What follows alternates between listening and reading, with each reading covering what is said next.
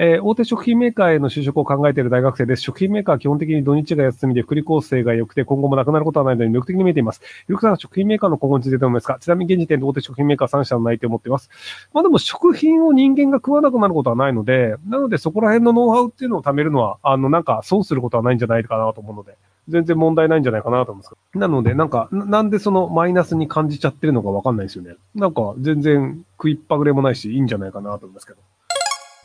えー、ここ2年生です。来年中央大学受けようと思ってるので、ひろゆきさんがやっていた政治経済の具体的な勉強方法を教えてください。えっと、あの、えっ、と、あんまり役に立たないんですけど、問題集を、僕、代々木ゼミナールって呼び声にしたんですけど、あの、ヨゼミで問題集をひたすら見て、で、解いて、で、間違ったところは、なんで間違ったかっていうのを確認するっていう。あ、だったら一回あの、参考書を一冊投資でもやってください。一冊投資で読んで、もうある程度分かったなっていう状態で、で、その問題とかを解いて、なんで間違えたんだろうっていうので、その間違えたところを直すみたいな、そういう感じでやってた気がします。えー、機械設計の35歳のエンジニアです。妻子ありです。今の会社ではスキルアップが望む転職を考えていたところ、タイミングよく外資系の会社にヘッドハントされました。年収は650万から800万がありそうですが、とても忙しいです。今の会社もそこそこ大手ですが、仕事は楽でほぼ定時で買っています。楽な大手でスキルアップが望めないは忙しい外資でスキルアップ、どちらがおすすめでしょうか？アドバイスをお願いします。えっと、その、外資系に行ったらスキルアップできるというのが本当にそうなのかっていう話だと思うんですけど、あの結局どこの会社に行ってもその会社で求められる作業をするというのは変わらないんですよ。で、あの、その会社の求めるレベルというのが高くなれば割とそれなりにあの、なんかスキルが上がる可能性があるんですけど、大体多くの会社って同じことをやり続けるんですよ。例えばじゃあ、セールスフォースみたいな外資系の会社に入ると、セールスフォースのシステムを運用する仕事というのをずっとやり続けるだけなので、その、今やってる仕事とは違うから、なんか新しいことを覚えられたってなるかもしれないですけど、その後はずっとセールスフォースのシステムを動かすだけなので、新しいことはほぼなく、まあ、今の仕事の延長線上だったり、運用だったりってなるんですよね。なので、あの、スキルアップを自分でやりたいんだったら、自分でやった方がいいっすよ。要はその、どっちが給料高いのかっていうのと、暇な時間がどれぐらいあるのかっていうのを決めて、で、どのスキルを自分で選びたいのかっていうので、じゃあその機械学習やりたいとこであれば、もう機械学習自分で家でやって、で、なんかそれなりのソフトとか書いて、なんかオープンソースで GitHub とかどっかに上げて、で、あの、こういうソフト作ってるんですっていう形で評価を受けて転職するとかのがいいと思うんで、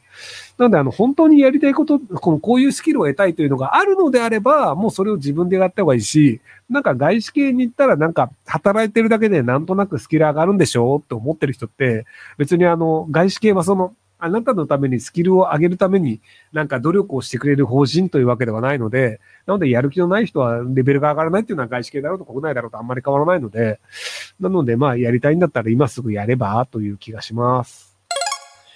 えイラストで生計を立てています。AI イラストに負けず収入をできるだけ多く得ていくにはどうしたらできますか？えっと、ブランドを立てることですね。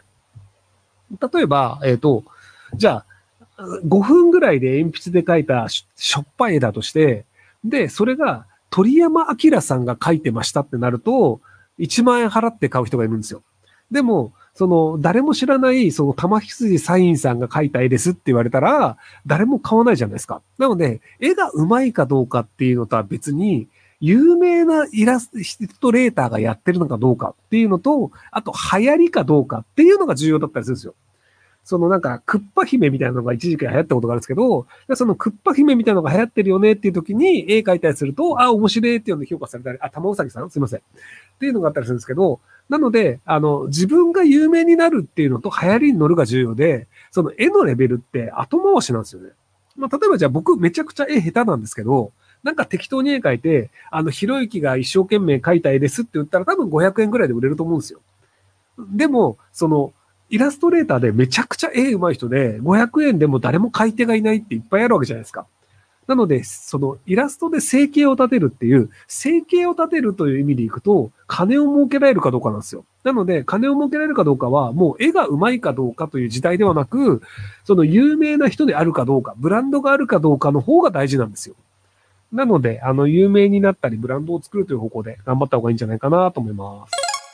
えー10年前にアパレル通販サイトを開業し、現在は年商8億円、利益10から15%を数年維持しておりますが、無能な自分に限界を感じております。インスタライブに力を入れて売り上げを作ってきましたが、ひろきさんならこれからの時代何に力を入れて売り上げを作ってきますでしょうかまた新たに会社を経営していくとしたら、ひろきさん何になりますかえっと、利益が目的なのであれば、アパレルはやりません。以上です。えっと、あの、アパレルをやってるのは多分、服が好きとか、その、アパレル周りをやりたいっていう、その、個人の動機とかモチベーションの部分が強いと思うんですよね。で、でも、根本的にはその、まあ、コロナ禍もあって、あの、服って買わんでもいいよねと。で、ただ、あの、その LVMH だったり、そのなんかシャネルだったりとか、グッチだったりとか、高級ブランドに関しては、その、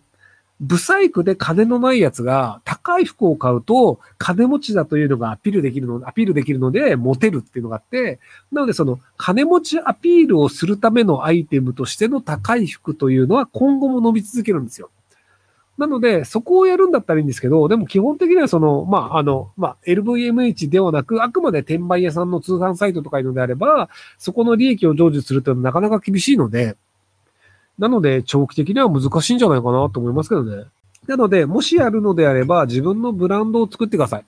あの、FC2 っていう、あの、エロサイトじゃない方の、あの、T シャツとかをやってる、あの、うさぎのアイコンのブランドの、あの、服屋さんがあるんですけど、あそこは店舗はほとんど作ってなくて、そのオンラインで話題になってオンラインで売るんですけど、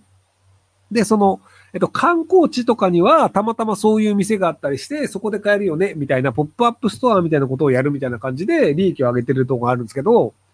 なので、そういう形で、その、ブランドを作るので、あ、FR か。ごめん、FR2 か。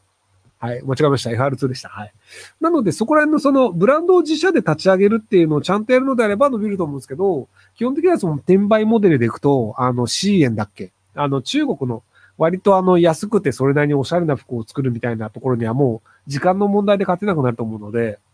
なので、自社ブランドをちゃんと立てた方がいいんじゃないかなと思いますけども。